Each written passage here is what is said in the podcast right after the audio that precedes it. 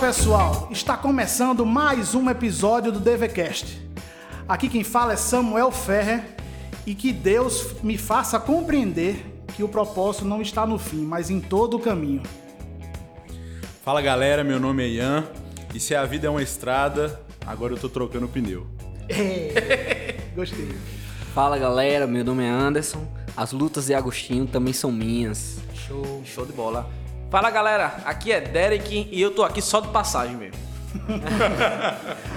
Coisa boa, pessoal. Então, sejam muito bem-vindos à temporada de 2021 do DVCast. E vamos começar essa temporada com um debate, uma conversa sobre esse livro fantástico que foi nos, que nos foi presenciado pela Thomas Nelson Brasil. Então fica aqui o nosso agradecimento a Thomas Nelson, que é o livro Na Estrada com Agostinho de James K. A. Smith. Falei bonito. Bonito. Ficou bonito. Então, gente Você- vai- mas seu inglês é, é de verdade, você não fala Smith não, você fala com a linguinha. É, tá certo. Então, o, o correto é James K. A. Smith. É. Eita! Então, a gente é, gostaria de agradecer a Thomas Nelson. Vamos conversar é, hoje sobre esse livro, entender por que Agostinho é uma pessoa boa para se acompanhar na estrada, o que fala o livro com relação à vida como um todo e que fontes foram essas que o Smith começou a, a, a beber para desenvolver o seu pensamento. Então, gente, estamos aqui mais uma vez, depois desse 2020 conturbado, pandemia, coronavírus, nego virando jacaré. E vie- viemos aqui falar sobre. Eu tô nessa expectativa de virar, De virar não vejo a jacaré, hora, né? cara. E aqui vamos falar de um livro que pra mim foi, assim, foi acho que o melhor livro, um dos melhores livros que eu li em 2020. Não vou dizer o melhor porque sou adepto mais da literatura mesmo, dos romances, dessas coisas. Mas foi um livro que fez, me fez pensar muito sobre a vida, sobre Legal. quem eu sou, pra onde é que a gente vai. Porque a gente vive nessa crise de identi- identidade, né? Tá fazendo o que aqui, né? É, fazendo o que aqui. Mas antes da gente começar mesmo, aprofundar, Ian a gente já conhece, já teve aqui no podcast sobre a, a caninha, sobre a on- ontologia da criação, não foi, Ian? Foi, foi, Foi foi. mesmo, já foram dois. O, Foi. o, o Goró Gospel e. O do Goró Gospel foi. Mas Anderson é a primeira vez. Eu queria que ele se apresentasse, falasse de onde é que ele vem, pra onde é que ele vai, jogasse aí na cara seu currículo, qualquer coisa que ele quiser. Não é pra tanto. Bom, meu nome é Anderson Paz, eu sou um amante de filosofia e de teologia. E sou aqui de João Pessoa também, é, da igreja de Betel Torre. E é um prazer estar com vocês aqui no dia de hoje. Show de bola, show de bola. Anderson, já que você é um amante da filosofia, e é um livro assim que a gente tava conversando antes, até Ian falou, que é um livro que assim, é um livro mais denso para uma pessoa do, do, do senso comum, vamos colocar assim, né? É um livro mais para pessoas que já têm uma certa um certo alimento da filosofia, tanto que há mais citações né, de, de autores que não são cristãos, né? Ah, é, dentro do livro, citação até de um livro que eu, para mim é um dos melhores livros que eu já li, que é O Estrangeiro de, de Camus. E assim, pra você que é um cara da filosofia, o que é que você pode falar desse livro, assim, inicialmente?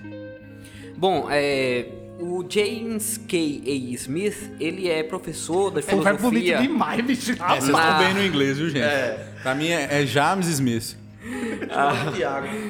Ele é professor de filosofia na Calvin, College e, bom, um autor bastante renomado e que dialoga principalmente com o pensamento francês contemporâneo, especialmente com o pensamento da filosofia existencialista do século XX. E aí ele traz nesse livro algo bastante inovador. É uma proposta de diálogo entre a- o pensamento agostiniano, teológico, filosófico agostiniano, com os dramas humanos e os questionamentos filosóficos e sobre a vida real prática do dia a dia pela qual passamos. Então, por isso, é, o, James, ele, ele consegue, além de fazer um diálogo, ele consegue responder a muitas questões que nós temos na nossa vida. Nesse livro ele vai abordar questões como ambição, liberdade, sexo, morte, nosso relacionamento com os nossos pais, amizade, justiça, como também identidade, né? um tema tão importante para a gente pensar. Então eu acredito que ele consegue fazer nesse livro, apesar de se ter uma abordagem propriamente filosófica, ter um olhar é, cristão reformado, é, possibilita um bom diálogo com boas respostas para as nossas perguntas do dia de hoje. Cara, é assim, esse é, é que tá, né? Assim, eu nunca tinha lido um livro, apesar de ter crescido na igreja e tal, que tratasse esses temas de uma maneira cristã, né? A gente, dentro da igreja, por mais que, assim, implicitamente nas pregações, na escola dominical, a gente saiba que há um caminho, né? Que é Jesus esse caminho e tal. Mas, assim, de, de mais profundo, mais mastigado, que a gente consiga ler e refletir de verdade mesmo, assim, né? Que não, algo que não seja a Bíblia. E ele traduziu muito bem esse sentimento, né? E paralelamente, a gente está num clube de livro aqui na igreja. Você até que você quiser participar, sinta-se convidados. E no mês de janeiro a gente leu Confissões. E que foi que ali é uma autobiografia do Agostinho, né? Ele hum, derramou ali as suas impressões da vida, abriu seu coração mesmo. E em Confissões é, a gente consegue perceber que aquele homem a, a mente mais brilhante do cristianismo pós-Paulo, né? Vamos dizer assim, sofre das mesmas aflições que a gente, o homem do século XXI, sofre, né? E que é algo que, caramba, você vê que é um sentimento de não pertencimento aqui na Terra, que é algo que é, não vou dizer atemporal, mas algo que tá durando aí um tecido do tempo ao longo de muitos anos aí já. Pois é, é, eu fiquei muito feliz e aí eu vou fazer a, a a meia culpa aqui de realmente eu não, nunca tinha parado para estudar Agostinho com mais profundidade, em saber que dificilmente qualquer pessoa, quer seja cristão ou não, que vá estudar filosofia não vai passar por Agostinho em algum momento, né? E isso me deixa muito feliz em saber que um cristão, que exatamente como você colocou, passou por todas as dificuldades que o pecado nos faz, nos fez passar e nos faz passar, é, ele também é referência para muitos outros, outros filósofos, para muitos outros construtores de pensamento. E isso para mim é fantástico, saber disso. Que um cara lá do século 4, quarto, quinto, quarto, quinto é, é essa referência. E é isso já para mim é o primeiro ponto que apesar de não ser especificamente o, assunto é, do livro, é, de entender que ele cristão sofreu logo no início porque tinha condições e escolheu outros caminhos. A gente vai conversar sobre isso aqui. Mas ele começou a, a estabelecer sua, sua caminhada, seus propósitos, até o sucesso que ele teve em sua vida, 70 e poucos anos, 75, se 75. não me engano, 75, onde ele foi referência não só para o meio cristão. E isso faz toda a diferença. É isso que, para mim, a igreja precisa buscar. Isso é muito interessante, porque a gente não só consegue se ver em Agostinho quando a gente lê Confissões, ou, ou se ver na estrada com ele, né, quando a gente lê o, o Smith, quando, como a gente também foi influenciado por Agostinho a vida inteira. Né? Então, ainda que a gente não tenha tido contato com Agostinho em algum momento anterior, a gente já é influenciado por ele. O Ocidente já é extremamente influenciado por Agostinho, né?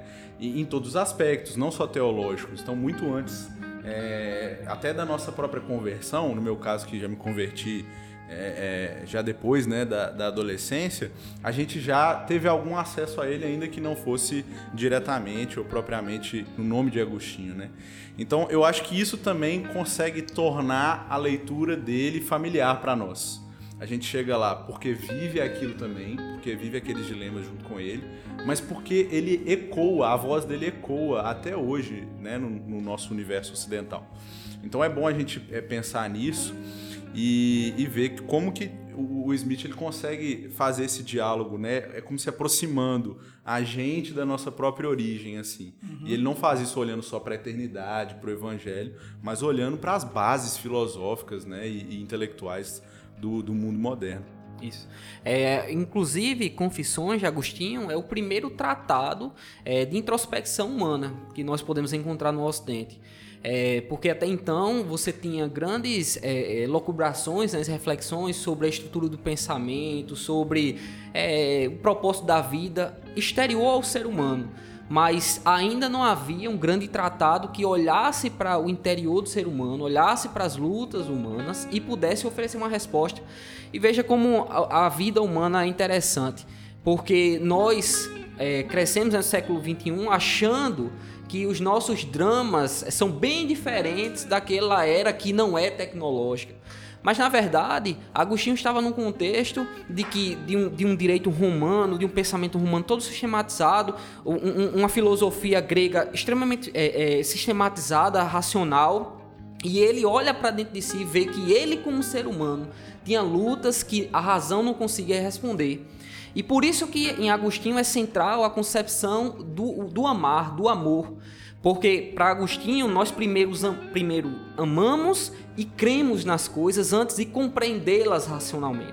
Nós somos muito mais irracionais nesse sentido por crermos e amarmos coisas sobre as quais nós não podemos dar explicações e é, isso nortear a nossa vida e nossa reflexão.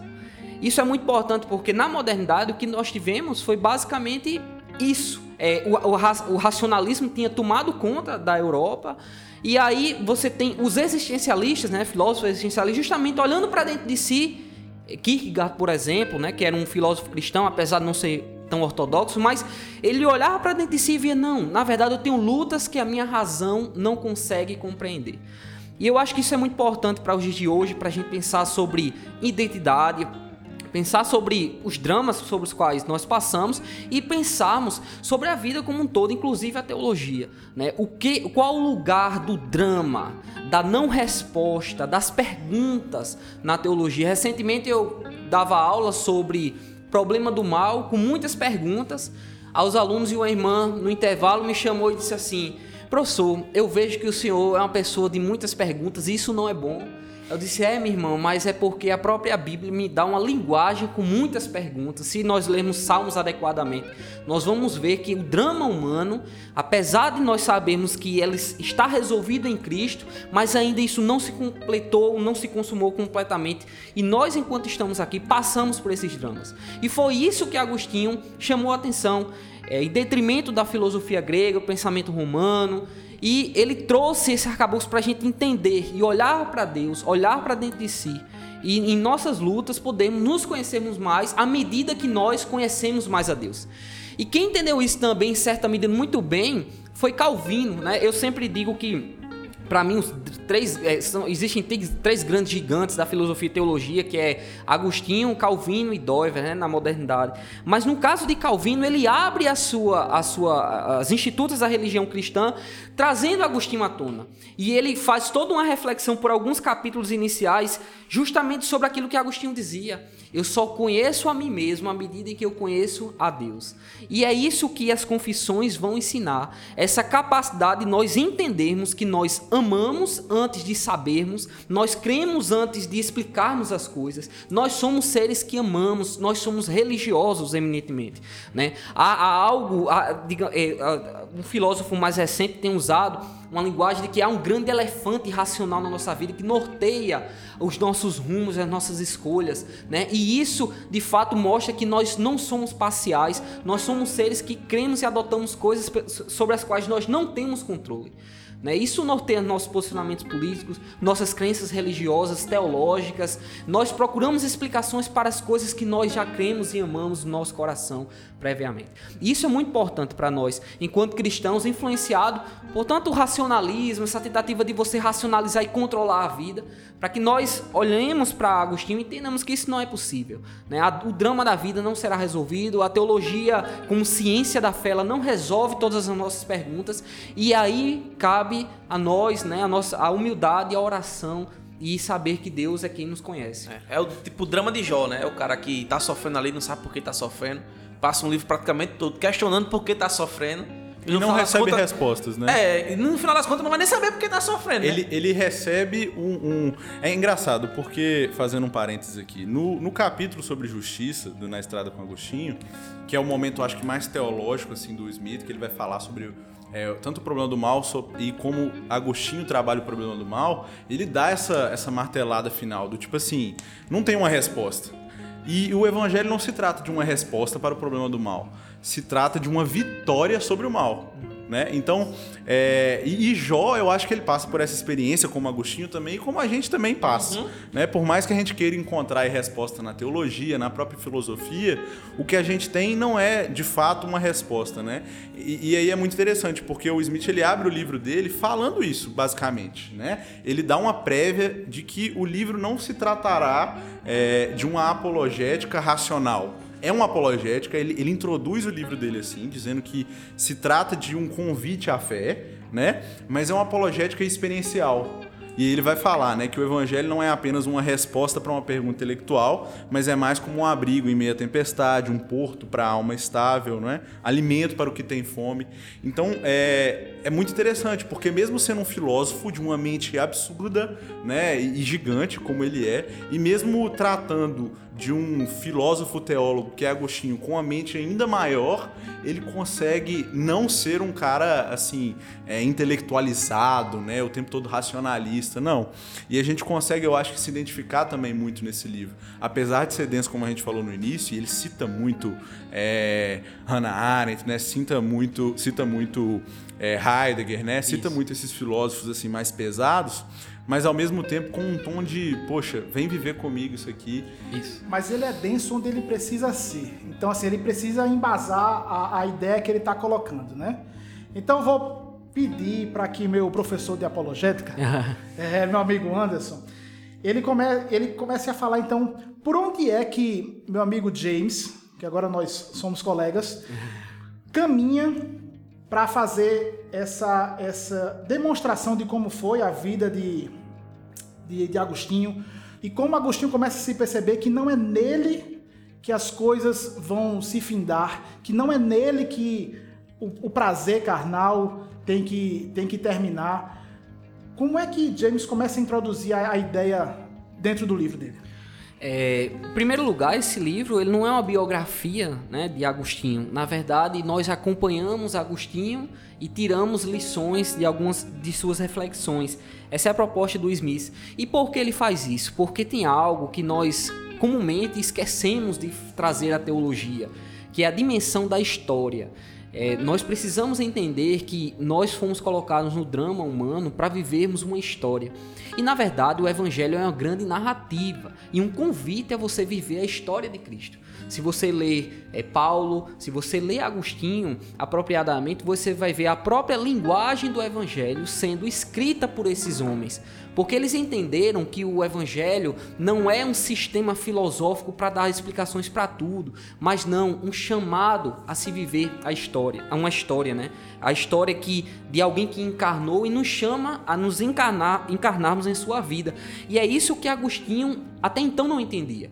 Porque enquanto jovem, ele nas suas reflexões de confissões, né, que ele escreve já mais velho, ele lembra que quando era criança ele cometeu pequenos delitos, né, de roubar alguma fruta, alguma coisa, e aquilo trazia algum incômodo sobre o qual ele não sabia explicar, como ele era um mau aluno, como às vezes ele era um mau filho, como ele também filosoficamente se fazia questões sobre as quais ele não tinha explicação, assim como também ele assumiu um relacionamento por um bom tempo é que ele não tinha, é, não tinha nenhum tipo, digamos assim, de moral, ética mais é, aguçada, né, mais cristã ainda.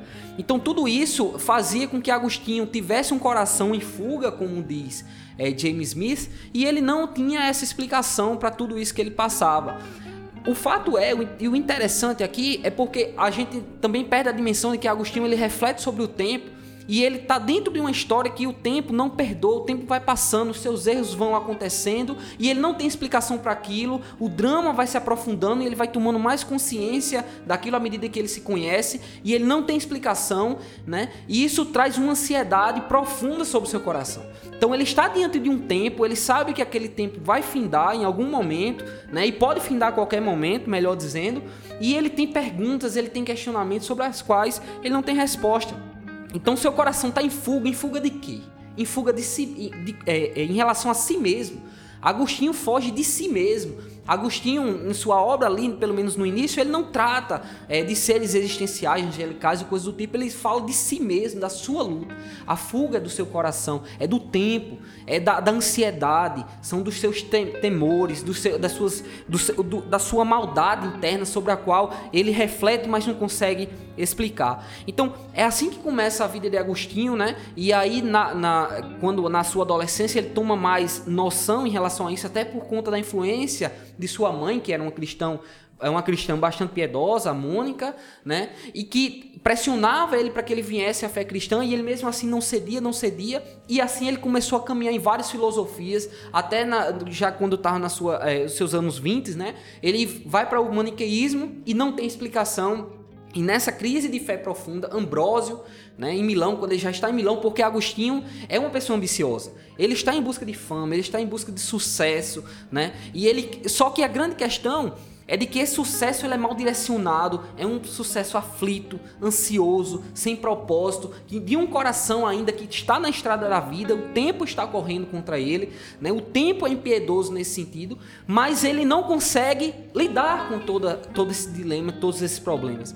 E aí, quando ele conhece é, Ambrósio e depois tem a experiência de escutar uma voz, né, é, na história que Agostinho Tom conta de que ele ouve uma voz de um chamado para que ele abra o livro, né? E ele abre o livro em Romanos e tem aquela experiência profunda que Deus transforma o seu coração. Então, até esse momento, Agostinho tem um coração em fuga. E eu acho que isso é muito importante nós reconhecermos, né?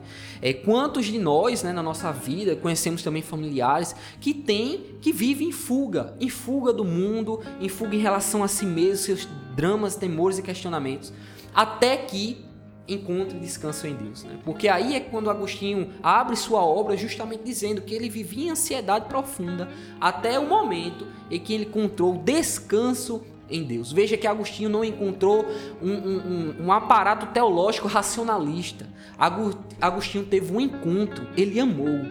Isso é uma dimensão profunda, porque Agostinho, antes de compreender ele primeiro amou. E talvez isso tenha uma grande lição para nós. Né? Quantos de nós precisamos entender que não não, a gente não precisa saber de tudo. Nós não precisamos ter todos os conceitos da filosofia, da teologia, para que nós amemos a Deus. O amor a Deus é esse encontro profundo né, com a pessoa de Cristo, essa admiração. E isso traz satisfação ao coração ansioso e aflito e em fuga. É legal quando você fala assim que o, o na Estrada com Agostinho, né, do, do James, não é uma biografia, porque de fato, se a gente quiser saber da vida de Agostinho mesmo, a gente tem, é, entre aspas, né, comparado a outros materiais, poucas informações aqui. Mas ao mesmo tempo, esse livro também é uma biografia de Agostinho, em alguma parte, é uma biografia do próprio James Smith, é uma biografia das nossas vidas é, e ele cita é, muito a vida de pessoas que também foram contemporâneas de Agostinho, como o próprio Ambrósio, Mônica, o pai de Agostinho, não é? Patrícia. É, exatamente. Então, todo momento o autor ele está trazendo assim vidas vidas que podem se comunicar com as nossas próprias vidas, né? Então cada página eu vejo que desse livro tem um espelho também que nos, nos direciona assim a essa autorreflexão, é, como o próprio Agostinho fez nessa introspecção. É um, é um livro que nos leva para dentro de nós mesmos, né? E aí citando essa parte final que Anderson falou sobre o amor, o livro ele inclusive no, no, no capítulo, no último capítulo, um dos últimos capítulos que trata sobre a morte, ele vai dizer, né, que, que saber como viver, saber como viver é saber como morrer e saber como amar, né? Então, eu acho que é esse o grande estalo, assim, quando a gente, quando a gente lê Confissões e lê Na Estrada com Agostinho também, que a gente aprende a amar a Deus e a gente aprende a amar corretamente as coisas de Deus, a própria criação. E aí é, o James vai caminhar em cada capítulo da segunda parte do livro sobre uma coisa da criação que deve ser amada corretamente, né? Uma parada que, que é, é Smith colocou, achei bem massa, foi a ideia de como caminhar nesse caminho, né? Que é a nossa vida, né? A gente tem impressão, e, e Agostinho deixa isso bem claro nas Confissões, Smith coloca isso no livro, que quando a gente é recebido pelo Senhor, né? Seus braços, a gente acha que todo, todos os nossos problemas, desejos, ambições, sofrimentos, acabou, né? Só que aí a única coisa que aconteceu foi que a gente conseguiu um refúgio para poder andar nessa estrada, né? E aqui vai nos ensinar como lidar com os nossos desejos, né? Como a gente vai conseguir perceber que a gente não é nenhum super-homem, que não no sentido nietzschiano, né? Que tem um filósofo aqui, o cara tem que dizer assim, né? Não no sentido nietzschiano, mas no sentido super-homem mesmo, tá quente, né? E achar que a gente é imbatível, que a gente pode fazer nada, pode fazer tudo, quer dizer. Mas na verdade a gente é só um serzinho miserávelzinho, uma formigazinha que é passivo, que continua tendo desejos e pecados e sofrimentos e angústia dentro do seu coração só que a gente deposita as nossas esperanças, as nossas soluções em algo bem maior, né? Que é Deus. Perfeito. Eu queria fazer um gancho sobre uma situação que os três falaram. É sobre a ambição que Agostinho tinha para realizar os propósitos que mais para frente a gente vai começar a entrar na parte dos propósitos. Eu sou educador financeiro e na minha mente é, é completamente diferente ambição de ganância, certo? Isso para mim é muito claro. É, e ambição eu levo mais para o lado bom, aquele que você buscar fazer aquilo de forma correta. E ganância é aquela tentativa de chegar no resultado a qualquer custo, mesmo que isso gere um custo maior do que o prêmio no final, certo? De forma bem clara. Só que eu compreendo também que na Bíblia, muitas vezes, até a palavra no grego, que eu não me atrevo a, falar aqui, que está elencada como, é, traduzida como ambição, ela nos dá uma ideia de que ambição não é alguma coisa, não é algo muito bom. E assim, eu não estou fazendo juízo de valor porque eu sei que talvez é, a palavra possa ser entendida de formas diferentes. Eu compreendo que a semântica de quando foi escrito pode ter nuances diferentes, então isso não é o caso aqui. Eu não estou dizendo, pelo amor de Deus, que a Bíblia está errada, certo? Mas. Está dizendo, né? Oh. tá dizendo. Mas o que eu estou querendo colocar aqui é: realmente a gente percebe que na maior parte das vezes que a, a ambição aparece na Bíblia, ela é um problema. E eu compreendo porque na Bíblia assim está. Mas eu também sei que hoje a gente tem até mais recursos linguísticos para compreender que ambição não é só um problema. Talvez se a gente dividir como fez entre ambição e ganância, seja razoável. Então, em que momento eu quero deixar para Ian e para Anderson, é, dentro dessa lógica que eu estou falando agora, a ganância de Agostinho se transformou em uma ambição para que o propósito dele, que no fim glorificar a Deus, a gente invariavelmente a gente vai chegar na parte da, do propósito, a gente vai chegar mais para frente em Westminster, a gente vai conversar sobre isso. Mas em que momento é, houve essa mudança de mente, essa metanoia, essa diferença de que agora não sou mais eu, agora existe um propósito maior. Então, na própria linguagem do Smith, a ambição é o como desejar, né? É o, o que intitula o capítulo. O capítulo 4, se eu não me engano, ou 5, da segunda parte. Então, é, ele vai trabalhar a ideia justamente de que há uma forma de desejo que ela é bem direcionada, uma espécie de ambição que é bem direcionada, desejar algumas coisas é, da forma correta, né? Existe esse, essa espécie de ambição. É, e eu acho que a virada da ambição de Agostinho ocorre na sua conversão, obviamente, mas não é uma virada completa, né? E, e que é uma virada que deixa vestígios.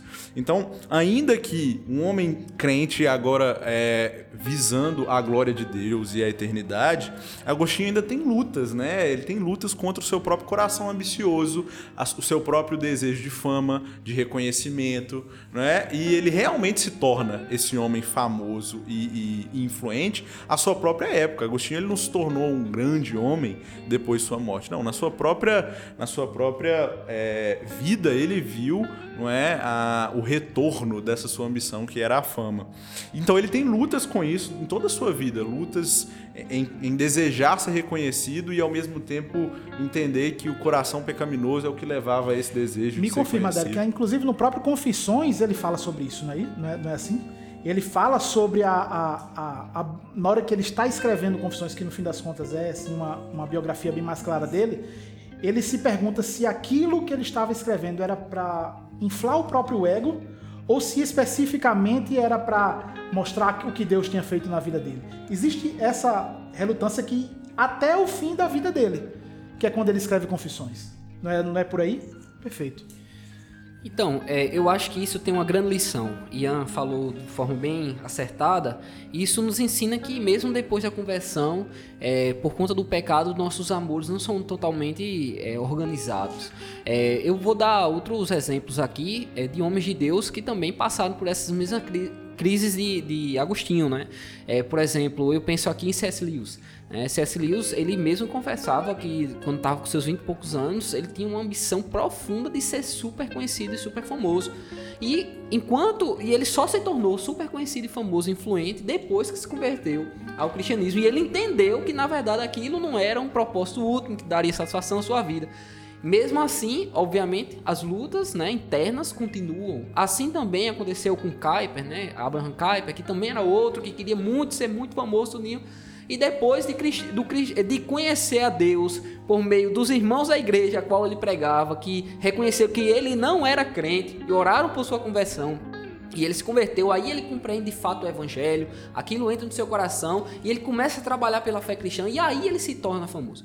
Então, a grande questão que a gente precisa entender é que nós somos suscetíveis a essas lutas é, e somos pressionados para isso também, né? Hoje em dia, nós, antigamente, você bota aí 20 anos, todo mundo é meio pressionado a ser rico, tá? Hoje em dia você tem que ser rico e famoso, né? Tem, porque o Instagram tem que ter milhões de seguidores e tudo mais, todo mundo tem que ser famoso, tá sempre E às vezes nem precisa ser alegre. rico, se você tem curtidas demais, já, já é o que parece que sacia o coração. Justamente porque o mundo, ele vai nessa dinâmica e os valores, né, do momento vão variando. Daqui a pouco, talvez daqui a pouco, as curtidas do Instagram já não sejam tão importantes como um dia foram do Facebook, né? Aí talvez venha uma nova rede social e venha uma nova forma de comunicação totalmente distinta e assim vai. Então, é, o ser humano, os dramas humanos continuam os mesmos, de sempre, desde Adão e Eva, sempre, sempre, sempre. Agora, a forma como nós lidamos com ele, aí nós só temos duas formas. Ou nós temos uma forma pecaminosa, idolátrica, né? De eu quero ser famoso a todo custo, eu quero, sei lá, ser rico a todo custo e assim vai. Ou nós é, lidamos com a ambição, com o desejo de uma forma cristã e bíblica, né? De organizá-lo e submetê-lo a Deus e buscar em Deus que quando eu não alcanço os meus sonhos e desejos, saber que a mão divina está sobre minha vida, né? E que em última instância ele está direcionando o drama da minha história. Então é isso, sabe? É a forma como você lida. Só tem essas duas formas, né? Ou uma forma idolátrica ou essa forma cristã que se rende, né? Que descansa. É interessante porque às vezes a ambição, ela talvez nem seja. Algumas pessoas podem ouvir, né? O podcast e falar, não, mas eu não, eu não tenho esse desejo de ser famoso e tal. Mas a ambição, às vezes, não é nenhum desejo de, de fama. É, de fama, assim, dinheiro. É, estrito senso, né? Às é. vezes é um desejo de ser reconhecido de forma é, simplória por um outro, né? Como talvez pela minha esposa, pelo meu marido, não é? É, um, é uma, ambi uma ambição mal formada no coração humano se torna uma idolatria e essa idolatria pode alcançar vários objetos, entre aspas, né? Ou pessoas é, que tenham o nosso amor por um momento. E, e isso é um, um, um acerto de James Smith, porque essa é a grande teoria, inclusive anterior ao próprio Na Estrada com Agostinho dele, né? É a ideia de que nós somos seres que amam. Nós somos seres que, que por natureza. Tem um livro dele lá, né? Você é, você é aquilo que você ama, é. Nós somos por natureza seres desejosos, né? E invariavelmente a gente vai colocar o nosso desejo em alguma coisa que não seja o Senhor, e essa coisa pode se tornar um ídolo, né? Então.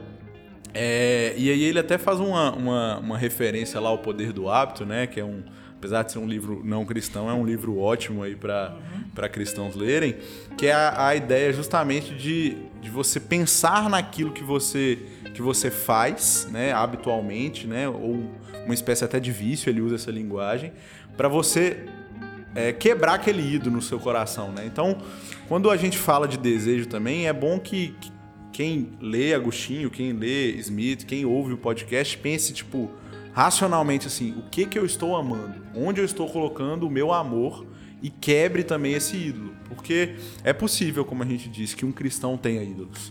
Não é só porque eu amo o Senhor que eu vou deixar de amar todo o resto simultaneamente, né? Não, eu vou ter que, enquanto amo ao Senhor, deixando de amar várias coisas e ambicionando menos essas coisas e ambicionando mais a glória de Deus. É e aí a gente coisa, vai ambicionar né? Não é você viver uma vida seta, um, sei lá, criar um uma ideia de monasticismo romântico aí, mas você mudar, vamos dizer assim, o telos, o sentido daquilo que você está fazendo, né? É, a sua satisfação não ser mais o fim último da, daquela coisa. Você tem que usar seus dons, suas, suas habilidades, sua vida mesmo, de modo integral, para a glória de Deus, não para satisfazer o seu coração, o seu ego. A gente tem que ter e é isso muito que ele fala disso, né? a respeito da ambição, né? Daquilo, onde é que você está tá colocando o fim último daquilo que você faz, né? Daquilo que você é Pra... É legal porque, por exemplo, é uma, é uma, ilustração que ele usa no livro inteiro, né? Que é a ideia de viagem. Então, por exemplo, quando a gente viaja, a gente curte, a gente tá lá alegre, né? A gente tá desfrutando de um lugar novo e tal. E, e, e é muito bom, mas nada é melhor do que chegar em casa, deitar na sua própria cama, né? E desfrutar da segurança do seu próprio lar. Então, há prazer na viagem, como há prazer nessa vida e nas coisas que a vida nos dá, que Deus nos dá através da própria experiência de viver, né? Mas nada é melhor do que a eternidade, que é o nosso fim, e é com o Senhor, né? Eu acho que, e aí tem um ponto muito importante, de nós entendermos que é, nós somos é, seres que é, somos performados por outras coisas, por outras pessoas. Isto é, é, à medida em que nós nos relacionamos, nós almejamos, nós sonhamos, essas coisas modelam aquilo que nós somos. Isso é fundamental, porque isso, é, essas lutas né, que Agostinho passava era uma luta por autenticidade. A sua luta era entender o que, aquilo que ele era, aquilo que ele de fato amava e quais eram as coisas ou pessoas que poderiam é, performar, né, ou organizar, ou direcionar, ou formar a sua identidade. Né? Então, isso que a gente está falando é, é fundamental para que a gente entenda que a, a, a gente precisa escolher adequadamente aquilo que é o nosso referencial, aquilo é que é o nosso ponto, né, que, que por exemplo, Doiver chama de um ponto arquimediano, ou seja, um ponto que move toda a nossa existência, fundamentalmente, né, porque esse ponto ele pode organizar ou desorganizar os nossos amores e a nossa identidade. Então, para ser bem prático nisso aí, à medida em que alguém, por exemplo, idolatra determinada coisa, é, um sexo, por exemplo, toda a sua sexualidade é desorganizada. Né? Você tem, por exemplo, hoje pessoas que dizem assim: se eu descobrir qual a minha sexualidade, eu saberei quem eu sou e serei livre. Veja, o ponto arquimediano, o ponto que move a sua vida e existência é a sua sexualidade. Outras pessoas vai ser o dinheiro, outras pessoas vai ser a opinião alheia. Né? A cultura do cancelamento que nós vivemos é justamente expressão disso. Eu quero ser autêntico, eu quero ser quem eu sou, e eu quero que as pessoas aceitem quem eu sou. Mas eu não suporto ser cancelado. Por quê? Porque o ponto de curvatura da minha vida, o ponto que move a minha existência é a opinião alheia, a opinião do outro. Então veja, isso é assim para todo mundo. A grande questão é nós, como cristãos, entendermos aquilo que norteia né, a, a, nossa autenticidade e identidade. Né? Se somos nós mesmos, se, so, se são as pessoas ou se é Cristo. É, Tim Keller, né, aquele livro Ego Transformado, justamente trata disso para mostrar que a identidade cristã não é aquilo que eu acho que eu sou, nem aquilo que as pessoas acham que eu sou, mas aquilo que Cristo acha que eu sou. Por quê? Porque ele se torna um ponto fundamental a orientar todos os nossos amores e a nossa vida. E é justamente isso que é, é, Smith, né, lendo Agostinho, propõe: de que a nossa espiritualidade na estrada da vida e que nós seguimos, né, nós possamos olhar para Deus, né, deixar com que Ele molde a nossa vida e Ele direcione a forma como nós andamos na estrada. E veja que é uma estrada que Deus mesmo nos propôs. Então, é, no, no mundo pelo, em que vivemos, as pessoas não se contentam nem com a estrada que está proposta em sua vida, quanto mais imaginar que ela deve ter algum contentamento nessa estrada. Né? Na verdade, o cristão é, é, entende dessa forma bastante radical a soberania de Deus, né? de que ele determina a nossa estrada, ele coloca, dá o rumo na nossa estrada, ele é o ponto né, central para orientar a nossa identidade, nossa forma de andar e, e sermos modelados nessa estrada. É, é, legal porque a gente consegue tirar disso um, um, efeito prático nesse livro também, né? Quando a gente entende todos esses conceitos e a ideia por trás é, do livro de, de, Smith, a gente entende também é, que a gente precisa fazer alguma coisa, né? Que a gente precisa sei lá, será que a gente está parado nessa estrada? Ou será que a gente está tentando buscar algum atalho? Ou será que a gente só quer dirigir sem parar e tal? E aí o livro ele é meio que um, um guia topográfico, né? De onde você está na estrada e o que você deve fazer a partir de onde você está. Então, é, eu acho que existem várias formas de ler, de ler esse livro. Né? Você pode tanto ler ele de forma é, contínua, do, do, primeiro capítulo ao último, como você pode identificar em si mesmo algum tipo de ídolo, algum lugar na estrada onde você parou, onde seu pneu furou, e você pode então entender como sair dali, né? O segundo capítulo ele fala sobre isso. Então, ele fala sobre a ambição, como a gente falou, ele fala sobre o sexo. Então, acho que realmente tem pessoas que se sintam mais sujeitas, né, a algum tipo desses elementos aí, como o sexo, como a ambição, como a opinião alheia. No capítulo sobre a amizade, ele vai falar muito sobre como eh, algumas pessoas buscam por autenticidade, mas na verdade o que elas encontram não é autenticidade, mas é a identidade do outro que formula a identidade dela. Ele vai falar sobre é, a ideia de, de, filiação, né? Como ser filho, a ideia, de ser a ideia de ser dependente de alguém, a ideia de da gente ter um senso de justiça. E, enfim, então cada capítulo vai trabalhar isso e eu acho que algumas pessoas, talvez isso seja um pouco mais, mais fácil. Algumas pessoas podem chegar a esse livro, abrir o sumário e, e, e nesse mapa né, achar a si mesmo. Poxa, onde é que eu tô? Será que eu tô preso aqui? Será que eu tô preso na minha ambição? Será que eu tô preso no sexo? Será que eu tô preso nas minhas amizades, né? Porque, de fato, a, a, a experiência humana, ela é, assim, complexa. Né? Nós temos corações distintos que abrigam ídolos diferentes, né? Então acho que nesse sentido Smith acerta demais também, porque ele fala para vários públicos, de uma criança que está, é, é, obviamente, né? Uma criança, eu digo assim, já numa idade consegue ler e tal, mas uma criança que está procurando algum, algum sentido na vida, né? Pensando o que quer ser quando crescer, até um idoso no final de sua vida olhando para trás e, e vendo o que já fez também, né? Então acho que ele acerta nesse sentido.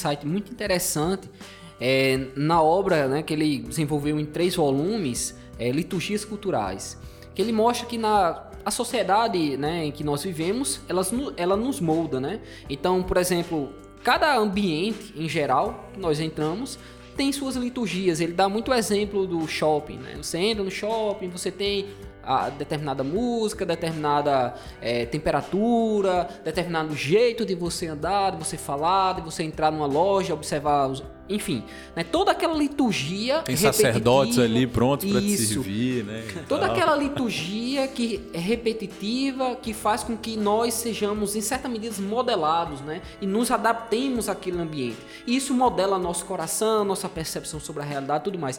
E aí ele traz isso para o culto, né, na igreja. O quanto o culto é central na vida cristã. Por quê? Porque muitas vezes nós vamos para o culto, a maior parte das vezes, né? Nós, duas semanas depois, três semanas depois, não lembramos mais da música cantada, do que o pastor falou. Quando muito duas é, semanas. Você né? foi muito, muito generoso, né? É uma saída das vezes não sabe nem o que, é que tá se passando. É. É, você chegou em casa no domingo de noite. É, peraí. então, mas aí Smith ele fala assim: olha, mesmo que você vá para um culto e você uma semana depois não lembre o que o pastor falou, você, o fato de você estar lá de você se levantar, de você se ajoelhar, de você orar, de você fechar seus olhos. Essa liturgia, essa repetição a cada pelo menos uma vez por semana, né, duas vezes por semana, isso molda o seu coração e indica a quem você deve amar. Então muitas vezes você não vai ter a grande explicação, não vai racionalizar muito bem a pregação, mas aquilo moldou seu coração. Ele compara até, inclusive, né, no, na Estrada com Agostinho ele faz isso, no Desejando o Reino ele faz isso por alguns momentos também, a, ao Alcoólicos Anônimos, né? O que muda o cara que tá lá é, é, é realmente buscando o alívio do seu alcoolismo, não é muito bem a informação que ele vai receber de outro lá, mas é, é ir à reunião, isso. né? É estar tá lá com outras pessoas. Se comprometer, né? Se comprometer com aquilo, né? É você encontrar realmente a história, a sua história, em uma outra história, né? Exato. Então. Por e... isso que não existe desigrejado. então, nesse sentido, é, além de ser isso que, que Smith fala, além de ser uma crítica a qualquer concepção que nós possamos, possamos ter de que nós somos seres eminentemente racionais, além disso, é, Smith está apontando uma coisa muito importante. Como nós abandonamos os ídolos e nos voltamos para Deus. Isso. À medida em que nós assumimos novas liturgias, novas repetições, novos, novos hábitos. Perfeito. A importância de ler a palavra, de orar, de conversar sobre as escrituras, de pregar, de ensinar, de admoestar, de estar na igreja e assim sucessivamente. Então nós Vamos, é, o nosso coração vai sendo modelado à medida em que nós estamos nessa estrada e vamos fazendo isso né? Isso vai apropriando-se da nossa vida, da nossa história. E aí, e no livro, né, Você é Aquilo que Ama, é, Smith falou um negócio, algo assim que eu, até hoje, eu até é, compartilhei com minha esposa que causou um impacto muito forte no meu coração. Que ele disse que em determinado momento ele conversava com sua esposa, seu filho é, ele tem um filho mais jovem em casa e tem um filho mais velho que já estava na faculdade, estava lá de viagem, né, passando tempo com a família, estava no jantar e a mãe e a esposa dele, né, a mãe dos filhos lá, contou um caso bastante triste e dramático que aconteceu, tinha acontecido fazia pouco tempo na cidade.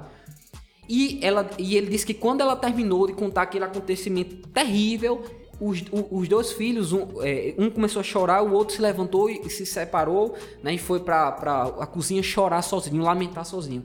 E aí James disse algo fundamental. Ele disse: Veja que na nossa vida nós precisamos aprender tudo, inclusive a lamentar. Nós não sabemos lamentar, nós não temos música para lamentar. Se você pegar os Salmos, se você pegar Abacuque, Jeremias, Jesus mesmo e tantos, você tem uma Bíblia recheada de, de. O que é o lamento? É o grito de socorro, é o grito, é a pergunta. É até quando, Senhor? É a pergunta sem resposta. É, é um livro de Jó que de 42 capítulos, 30 e poucos são de perguntas, são de reflexões sobre sem resposta e que ficou sem respostas. Mas, que é, mas o fato de você falar, de você expressar, Jó estava aprendendo, assim como Jeremias, Abacuque e tantos outros, eles estavam aprendendo o quê? O poder do lamento.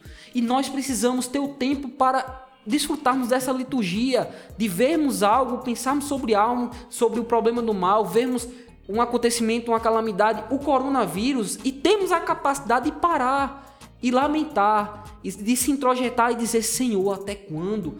A tua mão pesará sobre nós, até quando o Senhor não vai nos dar resposta? E por quê? Porque isso vai modelar o nosso coração na dependência a Deus. Então, é. muito mais Muitas vezes, é, o que vai causar muito mais efeito sobre a nossa fé, sobre a nossa vida, não vai ser dizer assim no púlpito: olha, você precisa orar mais, mas vai ser o momento que eu diga assim: vamos orar. Isso. É esse momento que vai modelar, que vai ensinar a linguagem, que vai dizer: faça assim em casa, faça assim agora, vamos juntos nessa sabe? Então, é essa capacidade. E aí nós temos essa dificuldade por acharmos que somos de fato racionais e menosprezarmos esse lado da vida, né? De que nós somos seres que amamos, somos ama amantes de alguma coisa e que nós somos moldados por esses amores. São liturgias que molda. Se você for demais para o shopping, daqui a pouco você vai substituir o culto de domingo pelo shopping, porque e aquela algumas liturgia, pessoas já fazem isso, né? Aquela liturgia você não sabe explicar, não sabe, o pastor não vai conseguir lidar dar uma explicação filosófica, teológica, racional, dizer é melhor você vir para o culto, né? Uhum. Do que. Não, mas o meu amor me inclina aquilo. Por quê? Porque aquela liturgia já tomou seu coração. Uhum. Então, é, é isso que nós precisamos né, entender na estrada da vida, na estrada com Agostinho, né? essa capacidade de nós, como Agostinho, a orarmos, lamentarmos, aprendermos a fazer isso, aprendemos a lutar com os nossos temores. Assim, e só para deixar bem claro, quando o Agostinho fala que nós precisamos abandonar os nossos ídolos, ele não necessariamente está dizendo que a gente precisa abdicar de todas essas coisas. Uhum. Ele está deixando claro que aquilo não pode ser ídolo na sua vida. Pode ser o centro da sua vida. Não pode, pode ser o centro da sua vida. De forma bem, bem, bem clara, assim. E, e, estamos entre cristãos e você que está nos escutando é, vai conseguir compreender o que eu estou colocando. É claro que nenhum de nós, casados, vamos viver, por exemplo, uma vida sem sexo com nossa esposa. Não. Um dos motivos de nós casarmos é para ter esse tipo de intimidade com aquela pessoa com quem a gente ama. Só que, só que se aquilo for o centro da sua vida, você nunca vai conseguir ter um relacionamento saudável, saudável com o sexo. Não tô falando nem com sua esposa. O Smith fala sobre isso numa experiência isso. própria, quando a esposa dele chega na menopausa e ela chega até ele chorando, explicando para ele que não vai ser como sempre foi, sabe, e tal, e como que ele tem que digerir aquilo ali. E ao mesmo tempo ele, ele dá um alerta. Poxa, se eu fosse um, um, um, um idólatra ao sexo, como eu responderia a isso? Provavelmente com raiva, com exigências a minha mulher, sem olhar a própria necessidade dela, visando só a minha, né? E aí ele também conta com relação ao sofrimento de um caso da irmã dele, ou da irmã da mulher dele, que perde a filha, bebê com, com, com 17 meses de idade, e saem da igreja, ela e o marido. E aí ele quer que a irmã e o marido, né, como familiares que ele ama, desfrutem de uma vida cristã e não sabe como e tal. E mais uma vez, né, se ele é um cara que só pensa no racional, só quer dar informação, ele vai responder aquilo de uma forma talvez muito errada. Uhum. Mas o que, que ele faz? Ele chama o pastor, o pastor entra no quarto da mulher que está deitada no chão, chorando, ela chega lá, o pastor chega lá e deita com ela, chora com ela. Né? Então, como é, que, como é que é diferente a forma como o cristão deve enxergar? Que realmente a Bíblia nos mostra isso, né? O que, que Davi faz né? quando, ele, quando ele perde seu filho? Por causa de um pecado seu. Ele pode racionalizar o que for ali, mas ele deita e chora. Né? Ele deita e chora. Então, da mesma forma como, como é, o sexo vai terminar em determinado momento nessa vida mesmo, e a gente não pode exigir mais do que ele é, a própria vida, né, em um momento vai terminar, a gente não pode exigir dela mais do que ela é. A gente precisa entender esses momentos com muita sensibilidade, né? A gente precisa abrir mão mesmo desses nossos desejos mais ansiosos, né, mais famintos e entender que nós vamos ser saciados nesses desejos, né? A gente vai ser saciado na alegria de estar tá, tá desfrutando da vida com alguém, na alegria Isso. de ter um filho, na alegria de fazer sexo, na alegria de chegar a, um, a, a construir uma carreira e, e ter dinheiro para ir no shopping da forma correta, né? na segunda-feira, é. comprar aquilo que a gente quer e tal. Na segunda, exatamente. Na segunda. É.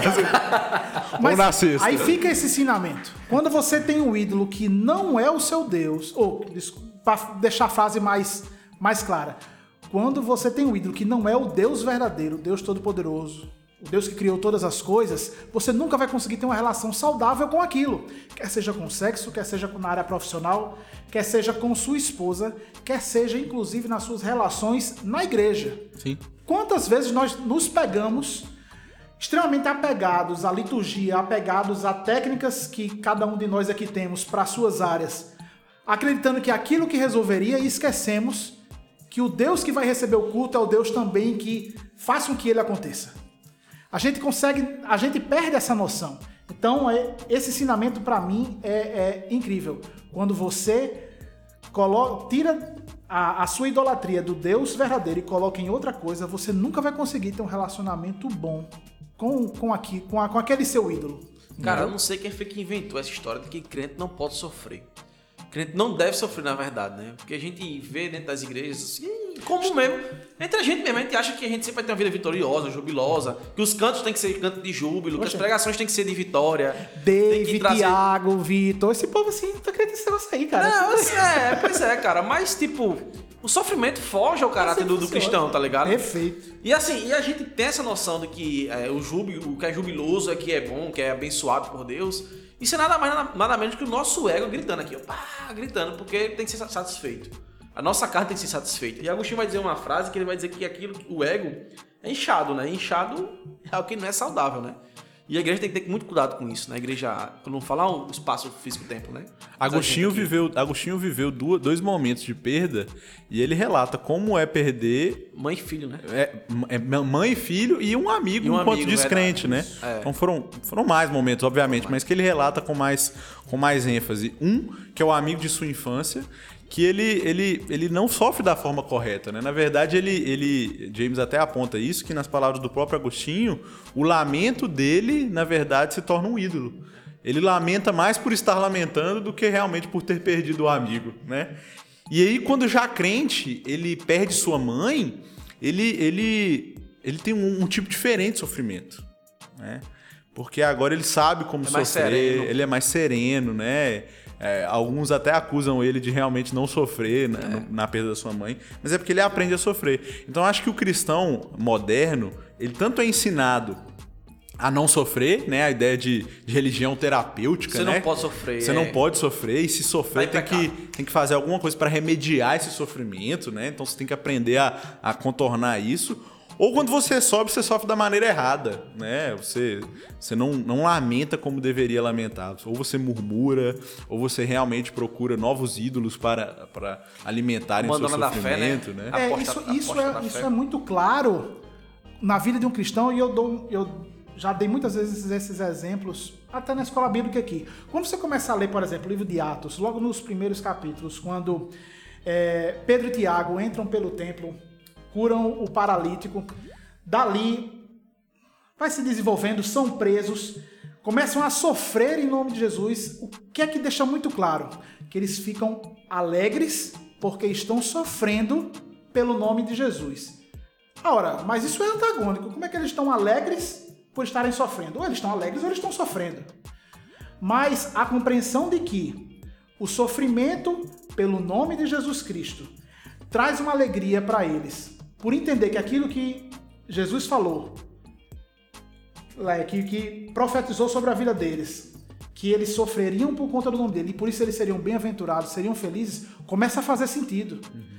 A partir do momento que eu vou e perco minha mãe, estou sofrendo, mas consigo perceber que Deus em tudo tem um propósito, em tudo tem um controle, a alegria vem, não vem com aquela euforia, mas a paz, vem a alegria. O caminho é diferente. É, é, é assim que a gente consegue, no fim das contas, é absorver o que Agostinho tá, o que James Smith está falando sobre Agostinho e do que aconteceu na vida de Agostinho.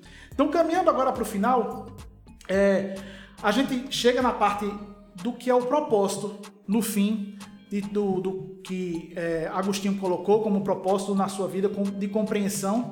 E aí eu quero passar para tanto para Ian como para Anderson é, o que se compreende no fim. É claro que você simplesmente não vai chegar e dar o spoiler que no fim das contas Agostinho morre.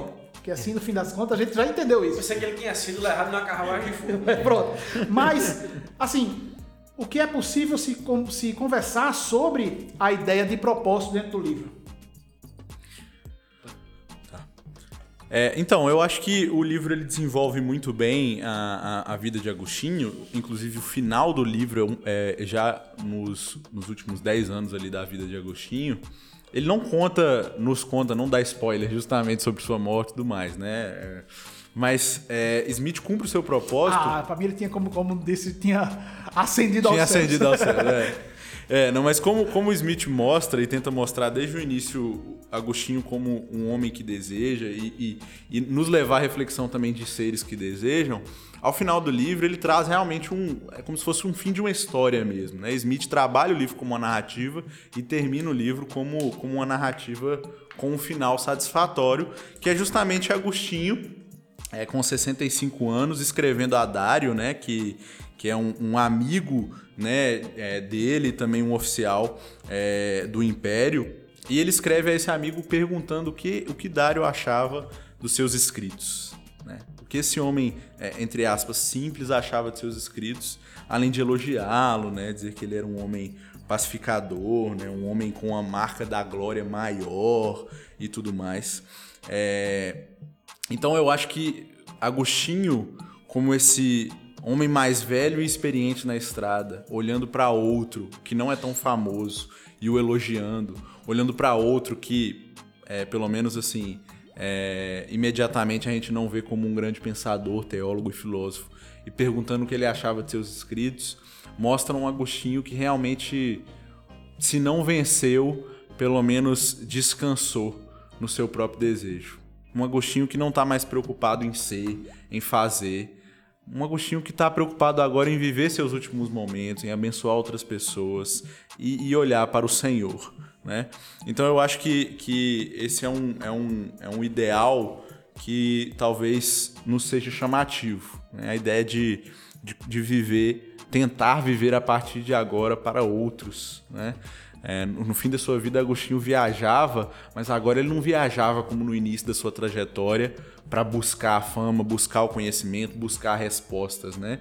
É, agora ele viaja para abençoar outras pessoas, para pregar o evangelho, para consolar, para orar, para então a viagem, ele não para de viajar, ele não para de viver, né? A vida dele não muda muito no, no, no que ele está fazendo, mas o que, como ele está fazendo o que está fazendo agora muda.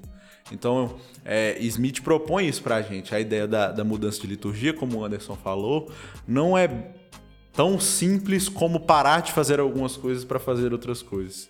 Às vezes não é simplesmente deixar de ir no shopping no domingo para ir para o culto no domingo. É, é, fazer isso também.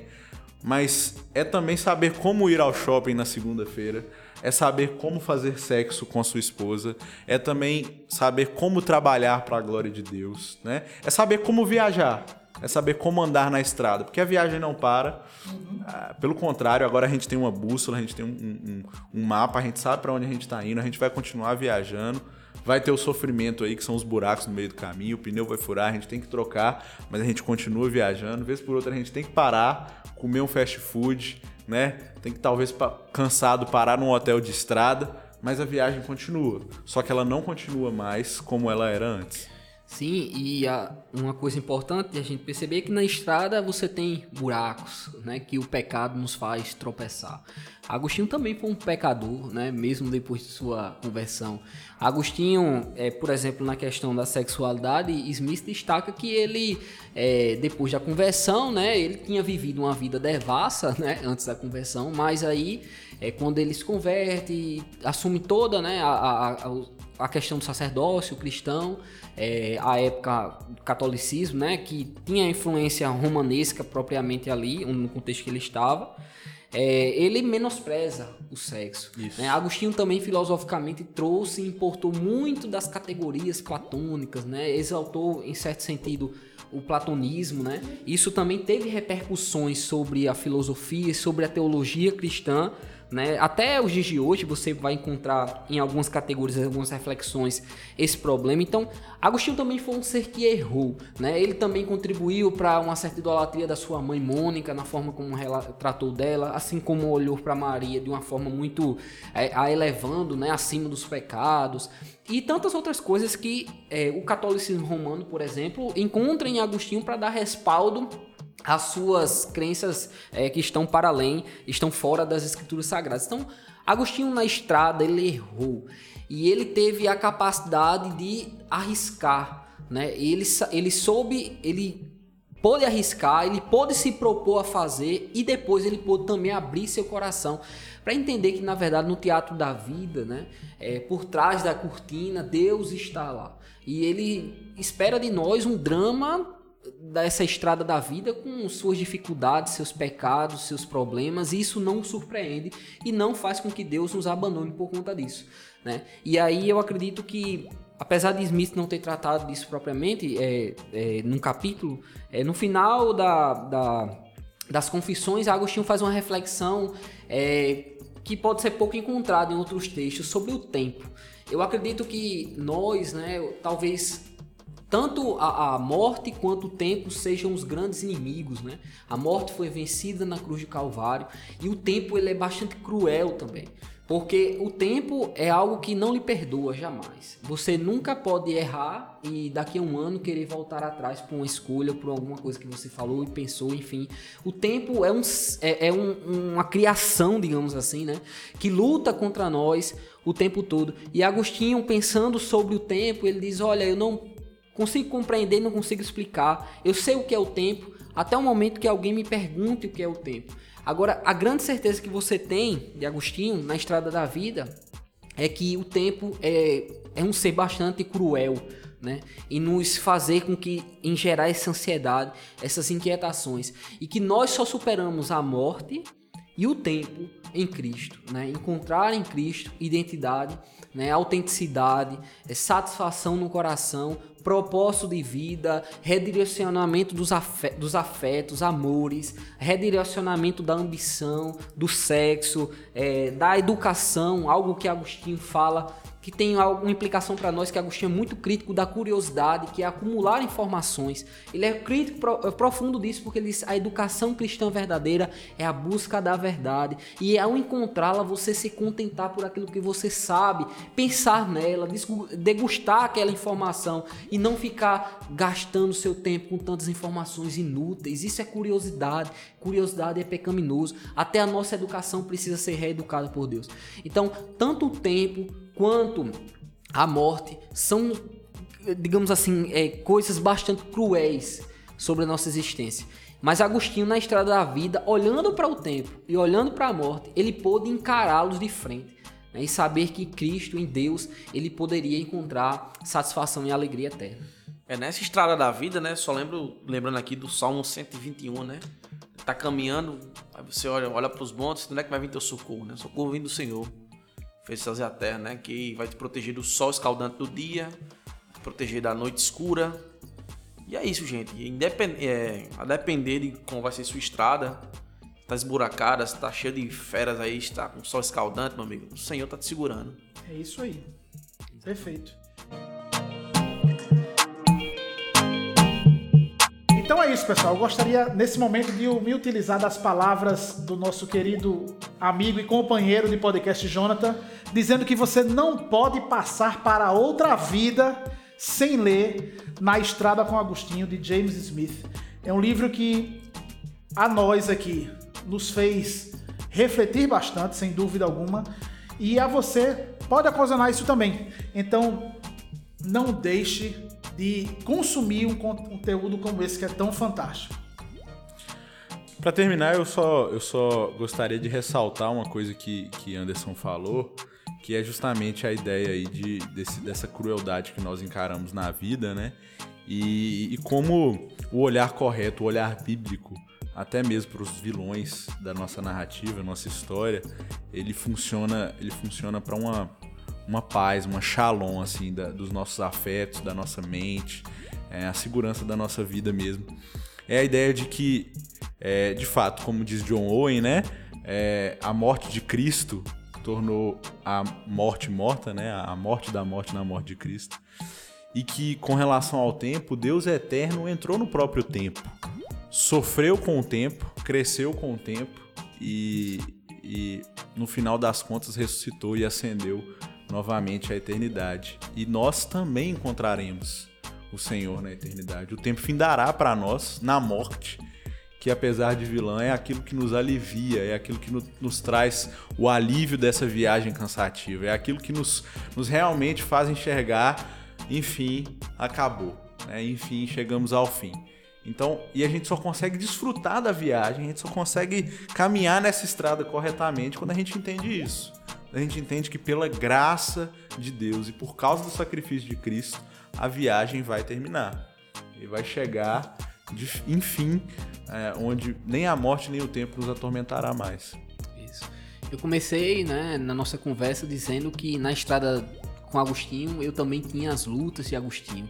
Mas eu também, como cristão, posso afirmar né, que eu também tenho as alegrias de Agostinho, né, a satisfação de ter Cristo né, como Senhor na minha vida e saber que Cristo, em última instância, é alegria, né, é a graça de Deus sobre nós. E isso, é, Agostinho destacou, né, e Smith lembra bem disso, que é, em relação ao, platon, ao platonismo qualquer outro pensamento, teologia ou filosofia, o que é a marca distintiva do cristianismo, e isso é inigualável, né? A graça divina, a misericórdia, a mão estendida, né? Sempre, sempre, irremediavelmente, né? Então, é, isso, essa nossa certeza, né? Que faz com que a gente possa é, caminhar, ter as lutas de Agostinho, mas também ter a satisfação, a alegria que Agostinho teve. O próprio verbo clama que voltes, porque só acharás repouso imperturbável lá onde o amor não é abandonado. Santo Agostinho. Rapaz, tu é crente mesmo, esse bicho também. Esse bicho, tu, tu pega um negócio top de verdade. Top, top. Ele foi na fonte, ele foi na fonte. então é isso aí, pessoal. Fiquem com Deus. Lembre-se, tudo é para a glória dele. Fui!